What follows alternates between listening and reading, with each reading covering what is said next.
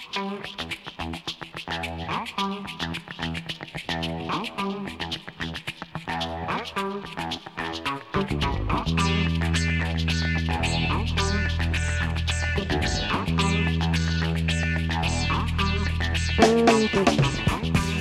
Bonjour à toutes et à tous, bienvenue dans notre euh, émission Les 4 versants, encore une nouvelle euh, édition. De semaine en semaine, nous revenons et nous espérons que vous appréciez bien. Aujourd'hui, eh bien, nous accueillons comme toutes les semaines euh, Jonathan. Bonjour Jonathan. Bonjour Xavier, bonjour tout le monde. Voilà qui va nous proposer euh, les, initiatives locales qu'il a découvertes. Euh, nous avons bien sûr également en ligne ce cher Étienne. Bonjour Étienne. Bonjour à tous. Bonjour à tous. Ouh, mon pauvre Étienne, je sens que tu es perdu dans les méandres du réseau. Euh, les pixels ont dû t'attaquer. Mais c'est pas trop grave. De toute façon, j'ai en stock ta rubrique sur Malval, donc euh, deuxième épisode, mais cette fois-ci c'est un peu plus général. Vous verrez, nous allons, enfin plutôt Étienne et son comparse, nous vont nous parler du vin dans le Pilat. Et comme invité aujourd'hui, nous accueillons euh, Christine Sébir. Bonjour Christine. Bonjour. Voilà Christine Sébir qui est la responsable du SHED et qui va nous parler un petit peu ben, du fonctionnement particulier dans cette période tout aussi particulière.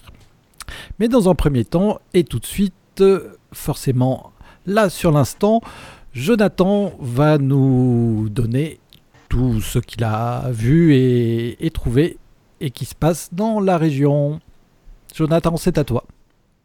Oui, Xavier. Alors du coup, la semaine dernière, je vous avais parlé de l'initiative des représentants des parents d'élèves qui faisaient un appel pour, euh, euh, proposer des animations euh, euh, parce qu'on n'avait pas trop d'informations sur euh, les possibilités d'accueil des enfants euh, à l'école primaire des Trois Dents.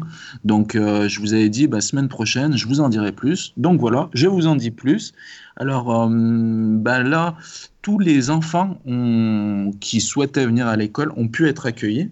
Alors, il y a eu juste une une petite, euh, euh, il y a juste des petites sections et les moyennes sections qui n'ont pas pu être accueillies. De ce fait-là, euh, de ce fait-là, ça a libéré des enseignants et tous les enfants qui souhaitaient rentrer à l'école en semaine complète, hein, du coup là, tout le monde est accueilli en semaine complète, ont pu retourner sur les bancs de l'école. Alors du coup, cette initiative portée par les parents d'élèves euh, la mairie a répondu qu'il n'y avait plus lieu du coup d'avoir des animations, euh, étant donné que tous ceux qui souhaitaient euh, rentrer à l'école ont pu le faire. Donc voilà, donc ce que j'ai entendu, donc les échos des représentants des parents d'élèves, c'était que ces animations durant les temps scolaires n'auront pas lieu. Voilà. Alors en revanche, en revanche, bien sûr, nous, euh, par exemple, qui nous étions positionnés pour euh, soutenir un peu les écoles et, et, les familles pour proposer des animations, eh ben, on, se propose, hein, Xavier, tu le sais, hein, tu travailles sur la com, de faire des les animations qu'on avait proposées, de les faire les mercredis ou hors temps scolaire. Voilà. Et donc, du coup, ben, dans le même temps, une nouvelle initiative, hein, parce que là, je vous ai fait un retour sur, sur la, sur la semaine dernière, mais euh, c'est euh, une initiative ou, des événements plutôt portés par le parc naturel régional du Pilat. Donc il y a trois animations euh, là que, dont j'ai eu vent. Donc à la découverte de la nature, là le 5 juin, une balade en forêt proposée le 6 juin et les drôles de plantes le 10 juin. Voilà. Donc si vous voulez en savoir plus, vous pouvez aller sur le sur la page Facebook euh, du parc naturel régional du Pilat. C'est là où j'ai trouvé cette information. Euh, voilà, donc je pense que à Xavier, ça doit te faire, ça doit te faire écho un peu à, nos propositions, parce qu'effectivement, nous, on va proposer des, des balades euh, thématiques autour un peu du numérique, hein, balades photo, balades balade euh, sonore, balade comptée. Donc du coup, je, je, vais me rapprocher du parc euh, naturel pour, euh, bah, pour pas qu'on se marche dessus, quoi, quand même. Ou ah qu'on bah fasse des choses ensemble. Voilà, ça peut être simple. Oui, effectivement, évitons de nous marcher dessus. Il y a assez de sentiers dans le Pilat pour tout le monde. Et eh ben, Tout à fait. Effectivement, après ce, enfin, Après ce confinement, j'ai l'impression que beaucoup, beaucoup, beaucoup, beaucoup, beaucoup de monde cherche à venir dans le Pilat. Les week-ends, il paraît que le Cré de l'Oyon, c'est un peu le périphérique parisien. Ou non, j'ai entendu dire, oui, non. Le, c'est un petit peu le, la Tour Eiffel. c'est ça, c'est ça, c'est ça. Voilà, pour moi, c'est terminé pour aujourd'hui. À bientôt. Merci, Jonathan. Eh bien, euh, passons tout de suite, à accueillons notre invitée, Christine. Bonjour, Christine. Rebonjour. Eh bien, rebonjour et puis merci de votre invitation. Eh bien, de rien, vous êtes la bienvenue. Surtout que vous avez une, place essentielle dans la vie du territoire puisque vous êtes responsable du centre culturel Le Chède, donc le centre culturel du Pilat Rodanien, euh, qui réunit une salle de cinéma, le Ciné Pilat, euh, la médiathèque euh, qui se trouve à Pélussin et également le réseau des bibliothèques de toute la Comcom, ce qui fait mm-hmm. beaucoup de lieux, beaucoup de livres, beaucoup de CD, beaucoup de DVD. C'est un endroit qu'on affectionne particulièrement, où on peut se retrouver, c'est chaleureux, discuter et ben, emprunter des livres, euh, euh, de, la, de, la, musique, et, etc. Et voilà un endroit vraiment, vraiment de rencontre et qui est important sur notre territoire et qui a été fermé pendant des mois. D'un coup, mm-hmm. c'était une grande tristesse. Et enfin, la médiathèque a réouvert euh, il y a très peu. mais dans des conditions effectivement très particulières et puis effectivement puisque c'est un endroit où bah, tout le monde touche tout forcément. Donc, euh, avec nos histoires de virus, c'est un petit peu compliqué. Donc, Christine, comment vous avez pu euh, assumer cette réouverture euh, avec, je suppose, de, des règles extrêmement contraignantes? Et voilà, vous avez bien cerné le sujet. Effectivement, eh ben, cette fermeture brutale, ce 13 mars, alors qu'on était en pleine activité, puisqu'on a eu une information à 17h30 de devoir fermer euh, les locaux plus tôt, d'annuler la séance de cinéma à 18h, nous ah fermer. Euh, ouais, ouais. En fait, la séance de 18h a été annulée, évidemment celle de 20h30 également, et puis nous, on a fermé euh, les portes de la médiathèque à 18h30. Et bah, effectivement, tout ça, ça nous a un peu bousculé parce qu'on est plutôt, ça a été assez brutal. Et euh, bah, pour autant, on s'est organisé, on a pris euh, nos sacs de documents notamment, parce que la chance que nous avons, c'est de pouvoir euh, prendre en charge beaucoup de travail par, télétravail, justement à distance. notre logiciel est en ligne pour la gestion de la médiathèque, et puis on peut faire aussi pas mal de travail administratif. Donc, c'est comme ça en fait que a démarré en fait notre période de confinement. Euh, et puis euh, notre préoccupation toutefois a été de rester très vite en lien parce que c'est quand même l'essence de notre travail que d'être dans l'échange, la relation aux autres et en fait bah, déjà d'essayer de continuer à communiquer nous entre nous au sein des équipes garder le contact et puis avancer ensemble. Du coup, on a mis en place euh, des logiciels euh, qu'on n'avait pas l'habitude d'utiliser et pour pouvoir euh, continuer à, échanger efficacement. Et puis, dans cette, sur cette première semaine de confinement aussi, le souci a été de prendre beaucoup de temps pour être en relation avec les équipes, notamment les équipes de bénévoles, prendre des nouvelles, donc par téléphone, par mail. Et oui, c'est ça. En fait, quand même une cinquantaine de bénévoles, donc il faut euh, au, centre, au niveau du centre culturel, et puis ben, toutes les, équipes aussi des réseaux avec euh, lesquels on a essayé aussi de garder le contact et le lien. Et c'est vrai que euh, ça a été assez déroutant, mais pour autant, ça a été aussi intéressant.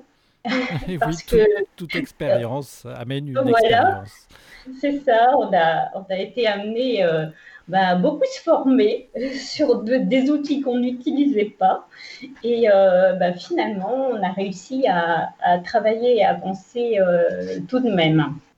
Mais bon, euh, très vite aussi, on a souhaité retrouver notre public. Et puis, bah, justement, proposer toujours un petit peu de, avoir une offre culturelle quoi qu'il arrive quand même, hein, puisque c'est notre mission.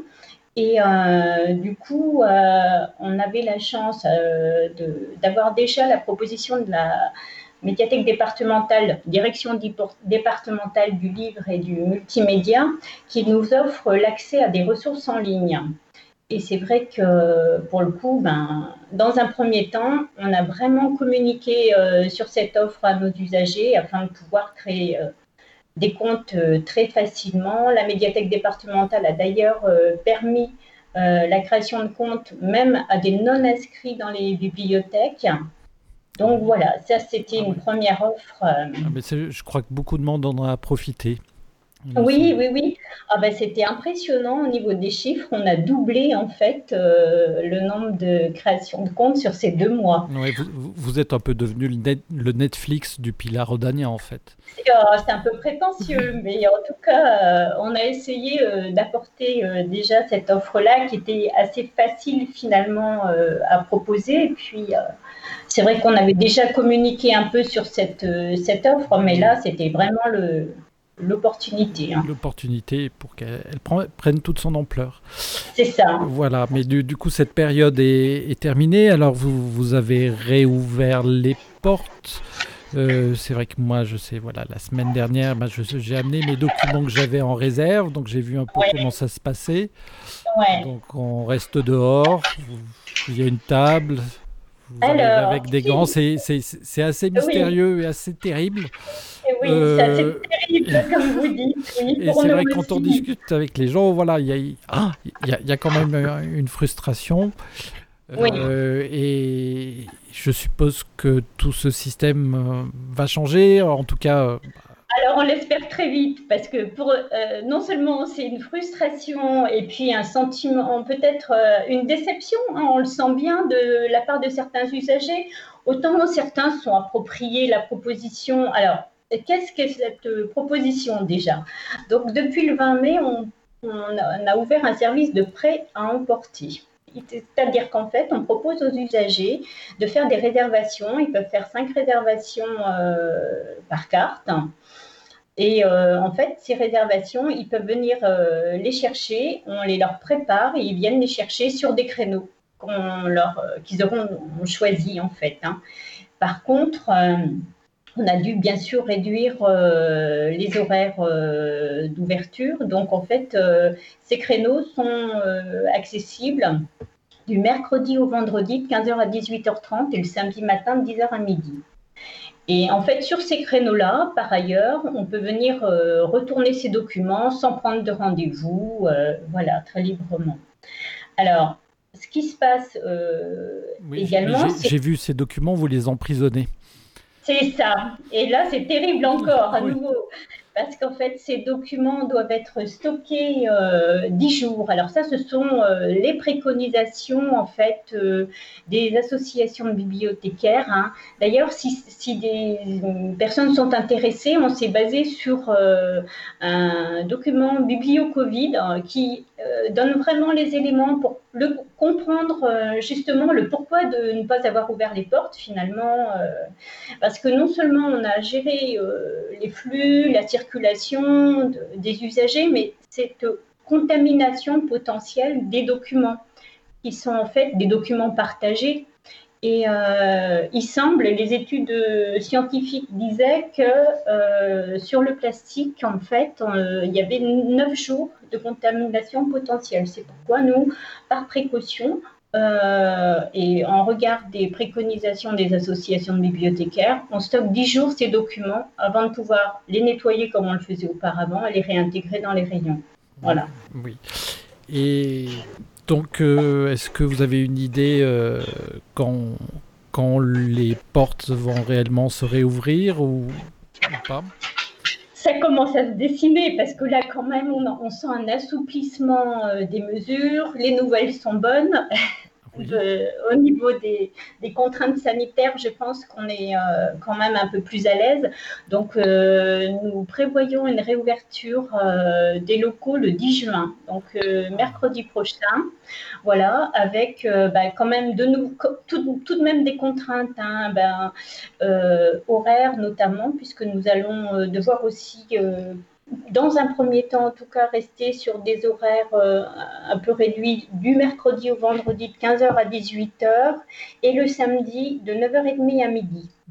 Euh, tout ça du fait de la diminution des effectifs, puisque bon nombre de bénévoles préfèrent attendre septembre pour nous rejoindre. Voilà.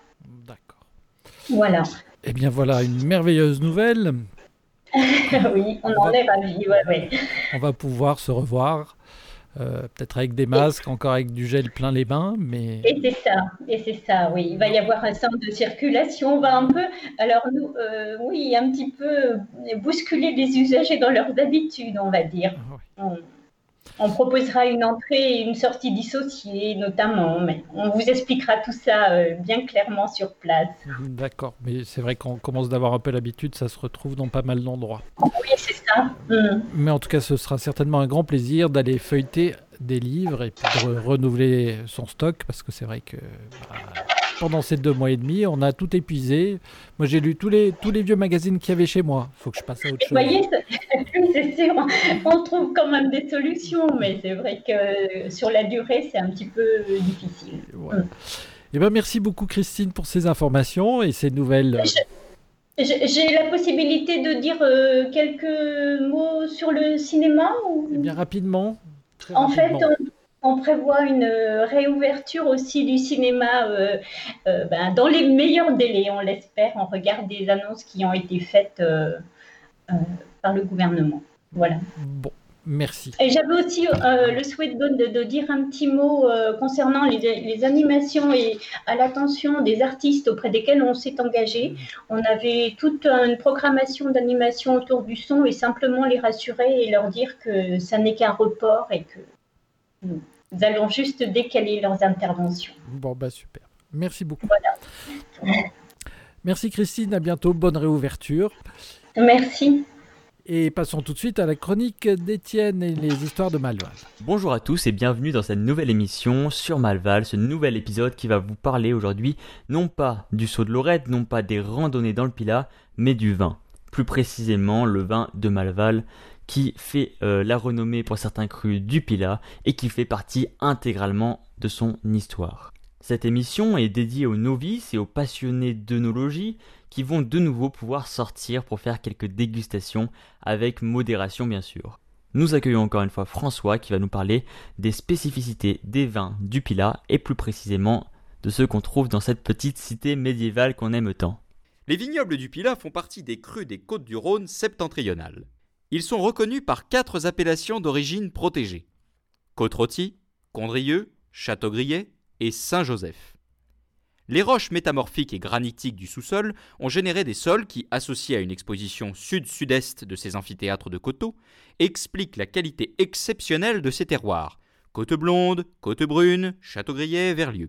Ici à Malval, ce sont le Saint-Joseph et le Condrieux qui sont cultivés sur les flancs vertigineux du village des parcelles non mécanisables sont cultivées à la main sur des terrasses toutes petites, dites en chaillet, qui ne comptent parfois pas plus de deux ou trois plants de vigne.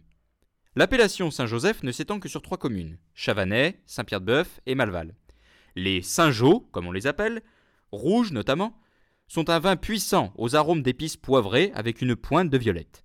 Le blanc est vinifié à partir des cépages marsanne et roussanne en mélange. Les Saint-Jean blancs sont des vins à la belle robe dorée et qui révèlent des arômes en fonction de l'assemblage et des terroirs. D'abricot, d'aubépine, de café vert ou de chèvrefeuille avec des notes discrètes de narcisse. Le Condrieux, considéré par beaucoup comme le meilleur vin de France, est lui aussi un vin blanc dont les vignes sont cultivées sur une plus large zone entre Condrieux et Limony. Issu du cépage vionnier, c'est un vin qui se boit frais et jeune, on découvre alors ses arômes de violette, d'abricot de mangue et de pêche de vigne. À son meilleur, il révèle des parfums de musc, d'épices et de tabac. Merci François pour toutes ces informations très intéressantes. J'espère que ça vous a plu. Personnellement, ce n'est pas trop ma tasse de thé, moi je suis plutôt Coca-Cola, mais c'est toujours intéressant de découvrir toutes les spécificités de l'onologie et pourquoi pas de se rendre sur place à Malval, à Pélussin ou encore à Chavanais pour en savoir plus et éventuellement faire des dégustations euh, gratuites généralement sur rendez-vous. Je vous souhaite une bonne journée et à bientôt. Eh bien, merci Étienne pour euh, toutes ces informations sur le vin, mais je pense que sans vouloir te pousser dans l'alcoolisme, tu ferais bien de changer de type de boisson. Voilà, c'est la fin de notre émission des quatre versants. Euh, Jonathan, au revoir. Au revoir, à bientôt. Christine, merci. Bah, au plaisir de vous accueillir. Au plaisir de se revoir. Étienne, je sais pas, tu as disparu dans les pixels, mais on, on te Au revoir, vous m'entendez Bonne journée. bonne journée. Et à la prochaine. Au revoir.